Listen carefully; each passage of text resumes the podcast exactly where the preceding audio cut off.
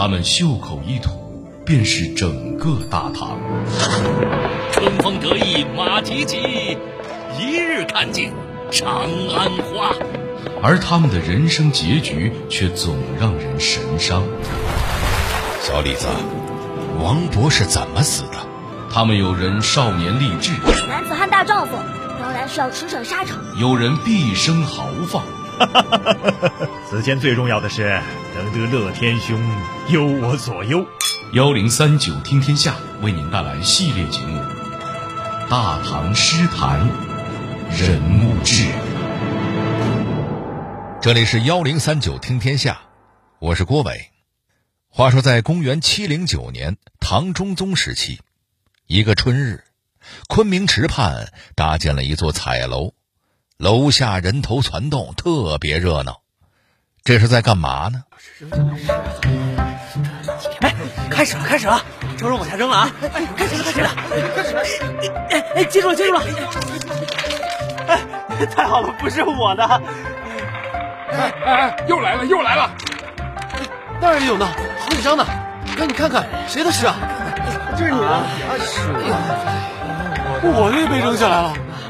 哎，招荣手里还有两份，不知道是谁的。沈兄的诗文也在楼上。正是，不知道你我二人谁能得此殊荣呢？赵荣已经看了半天了，怕是我俩不分伯仲吧？嗯，那样也好。哎，又有一张被赵荣扔下来了。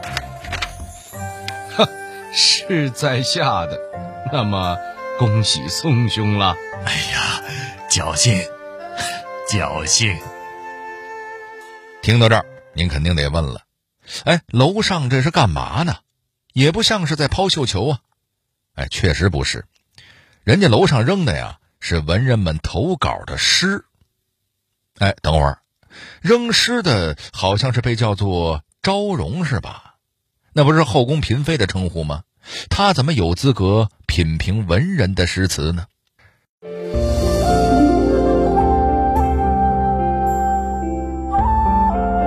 他为何被称为巾帼宰相？从罪臣到政客，他凭借怎样的契机走到了武则天的身边？武则天对他真的信任吗？除了风流韵事，他到底做了什么是值得我们真正铭记的呢？幺零三九听天下，郭伟跟您聊聊绯闻之外的上官婉儿的故事。一提起初唐的时期。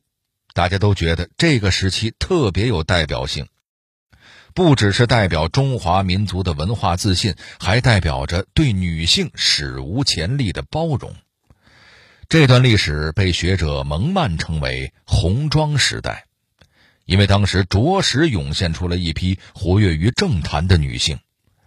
今天我们要聊的上官婉儿就是里面最杰出的代表之一。他的故事可不止影视剧里男男女女那点事儿，他在真实的历史上可是实实在在建立过功勋的。说起上官婉儿，我们就得先聊聊他爷爷。他爷爷上官仪是唐高宗时期的宰相，人家不只是宰相，而且还是个有名的诗人，是唐初时期的御用文人。给皇上起草诏书的。然而，在唐高宗刚刚登基那年，上官仪却因为废后风波获罪了。据说原因是上官仪向唐高宗建议废黜武后，也有人说上官仪只是起草废黜武后的诏书，被武则天知道了，于是武则天开始对他一连串的阴谋构陷，结果。上官一人惹事儿，全家倒霉，包括他本人在内的家族男丁满门抄斩，一个没剩。女眷则被打入掖庭宫为奴。这掖庭宫是什么地儿呢？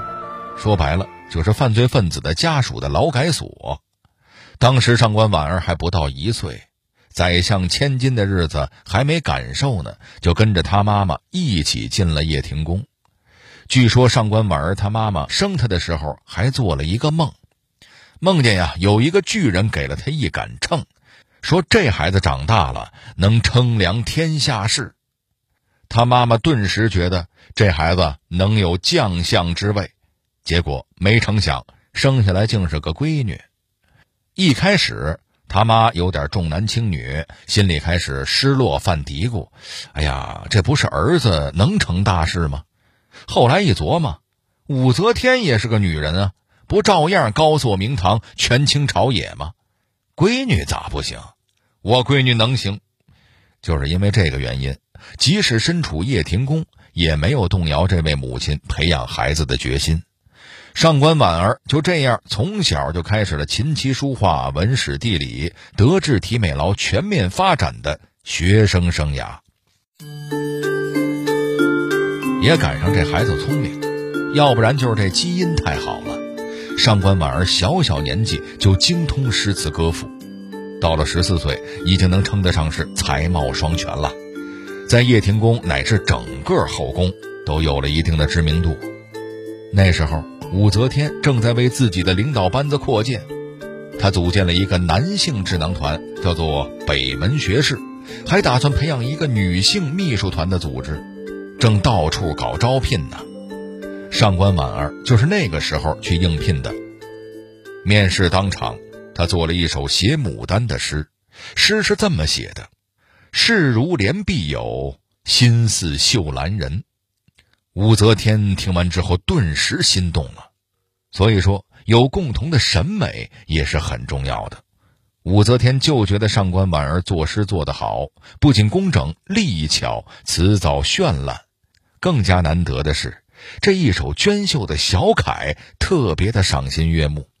武则天一高兴，顿时就免除了他的奴婢身份。将他招入麾下，此后三十年间，上官婉儿就没换过工作单位。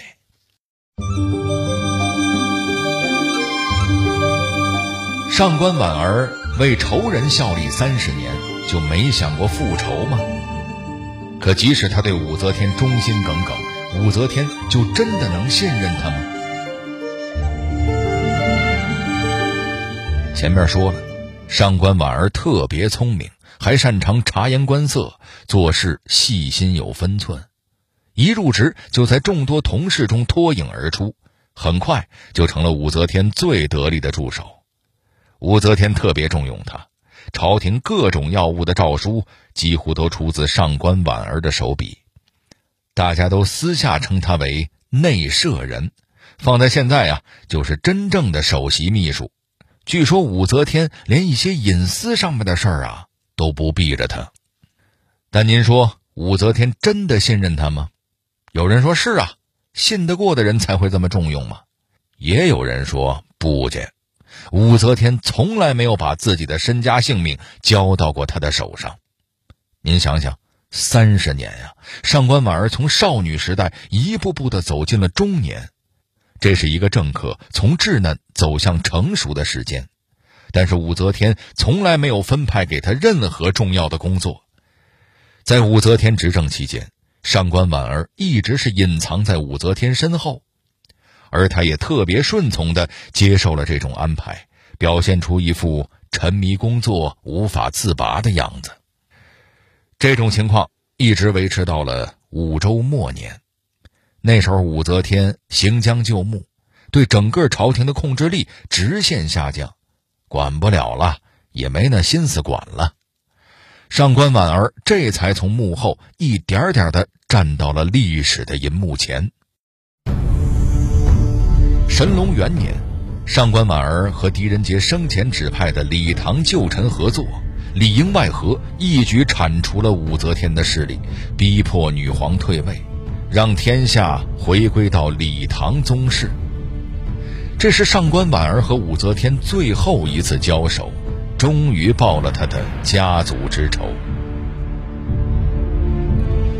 其实说起来，上官婉儿对武则天的情感有点复杂。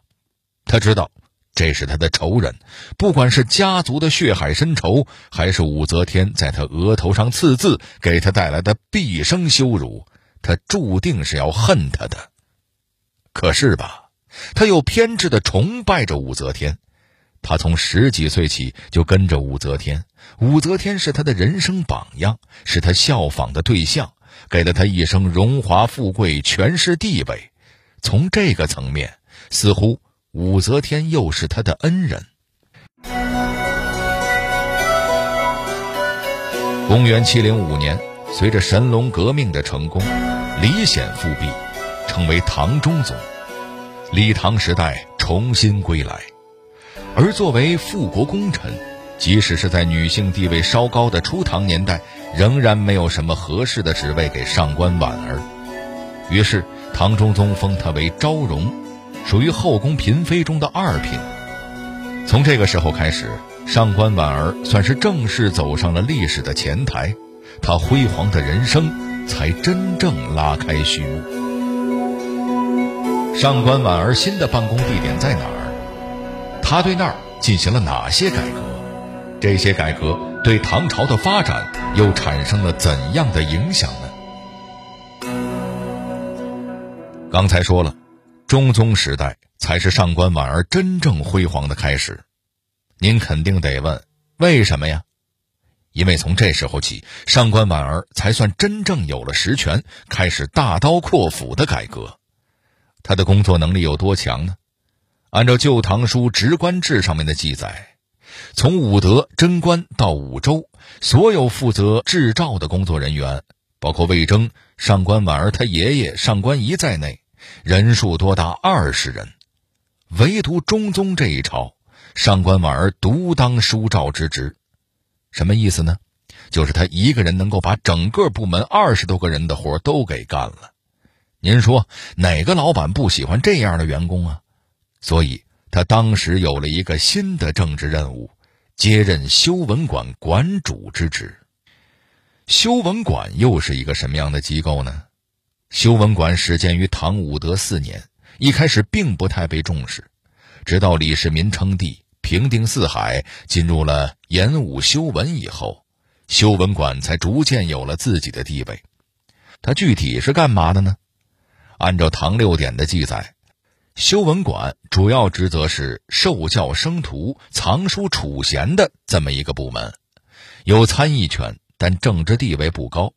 说白了，就是一个文化人才储备中心。可当时文化行业还不太景气，待遇也低，工作人员也没什么心气儿。上官婉儿接手一看，这不行啊，于是进行了三项重大改革。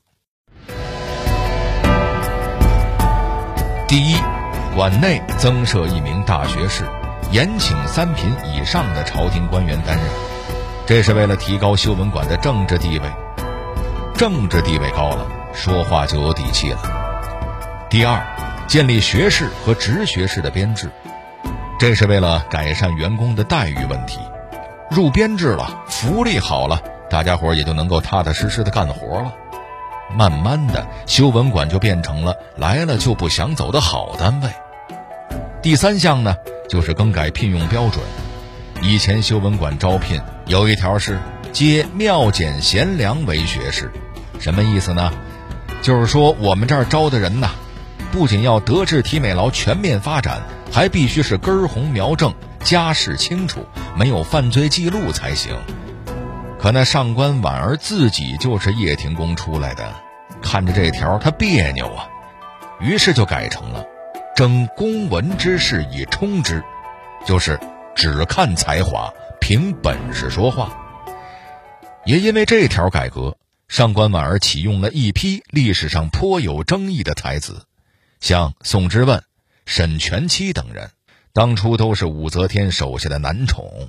在神龙政变之后被贬到岭南，但经过人生的挫折，诗文境界都有大幅度的提升，也为中宗时期注入了新的血液。这一系列的改革下来，修文馆的社会地位明显提升，很快就成为了天下英才向往的地方，读书人都以能进修文馆为荣。因此，也激发了民间的读书热潮，为唐诗的发展和盛唐气象的到来打下了坚实的基础。上官婉儿对唐代诗风的改革是怎样的？彩楼评诗又是怎么回事？他自己的诗词又是什么风格呢？唐初时期的诗歌跟现在我们熟悉的唐诗还是有点不一样。那时候流行的是上官婉儿他爷爷创造的上官体。什么是上官体呢？简单来说，就是精致有余，气象不足。说白了就是好看是好看，哎，就是不大气。针对这个问题，上官婉儿也进行了诗词风格的改革。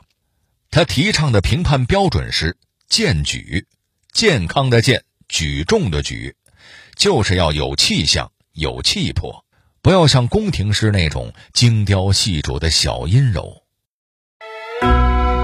要改革，就必须要有抢眼球的活动，才能制造舆论，不是？上官婉儿是个行动派，他搞的最著名的一个活动，就是公元七零九年昆明池畔的彩楼评诗。当时，上官婉儿陪着唐中宗春游昆明池。这昆明池最初是汉武帝为了水战而开凿的，到了唐朝就把这儿修成了带亭台楼阁的大公园了。按照惯例，君臣游历都要搞一些大宴群臣、众人赋诗唱和之类的项目。这回呢，在昆明池边上，上官婉儿搭建了一座彩楼，专门用来品评诗文。他作为修文馆主，则是当仁不让的诗文裁判。规则是：奉诏评诗，只选最佳者进城预览，不中选者。即发下楼复还本人，什么意思呢？就是只选最好的给皇上看，其他不行的呀，直接顺着楼给扔下去。这要能中选，岂不是一步登天呀？这些文人墨客都伸长了脖子，看着楼上的上官婉儿，心情激动，满眼期待。上官婉儿呢，拿起一首诗，自然是一扫开头就知道有没有了。于是。这诗稿就跟雪片似的从楼上飞了下来，就像咱们开篇的那个小剧场那样，最后只剩下宋之问和沈全期的诗没被扔下来了。俩人的文笔相当，最后因为宋之问气象更胜一筹，获得了整场的桂冠。这就是上官婉儿提倡的推行荐举派诗文的一次具体活动。这项倡议被公认为是盛唐气象的先声，为后来大放异彩的时代奠定了坚实的基础。而他本人的诗词风格也是意境宏大的，在当时来说更是非常少见。像“遥看殿月龙为马，回主双元玉作田”，写出了茫茫雪原中万马奔腾的气势。曾经得到了明代文学家钟兴的盛赞，可惜终究是因为历史的原因，现在还能看见的上官婉儿的存诗只剩下了三十多首。公元七一零年，中宗暴毙，唐隆政变爆发，李隆基和太平公主联手，趁夜突袭了后宫。除掉了韦皇后和安乐公主，将韦氏一族清洗殆尽。当时上官婉儿凭借遗诏，本来有一线生机，但李隆基不甘心把这样的劲敌留给自己的姑姑太平公主，就以品行不端、淫乱后宫为理由，把上官婉儿杀害了。但局势平息之后，唐玄宗却又让当时的宰相张悦编撰上官婉儿的文集。这就说明，他虽然看不上上官婉儿的风流人品，但还是肯定了他的才华的。说到人品，这确实不是咱们今天这集内容的重点。上官婉儿的丰富的情史，在各个影视剧中都没少描写，在这儿就不多赘述了。我甚至觉得。正是因为后人太关注他的私生活了，才会忽视他的文采和政治才能。一个女人一生最精彩的部分，却总是被人们遗忘的很快，这还真是一件挺悲哀的事儿。好了，这里是幺零三九听天下，我是郭伟。最后，我代表节目编辑燕三一。程涵，小剧场配音陈光、田阳，以及七二九声工厂的配音演员们，感谢您的收听。如果您想和我们沟通交流，获得听众福利，欢迎关注微信公众号和新浪微博幺零三九听天下。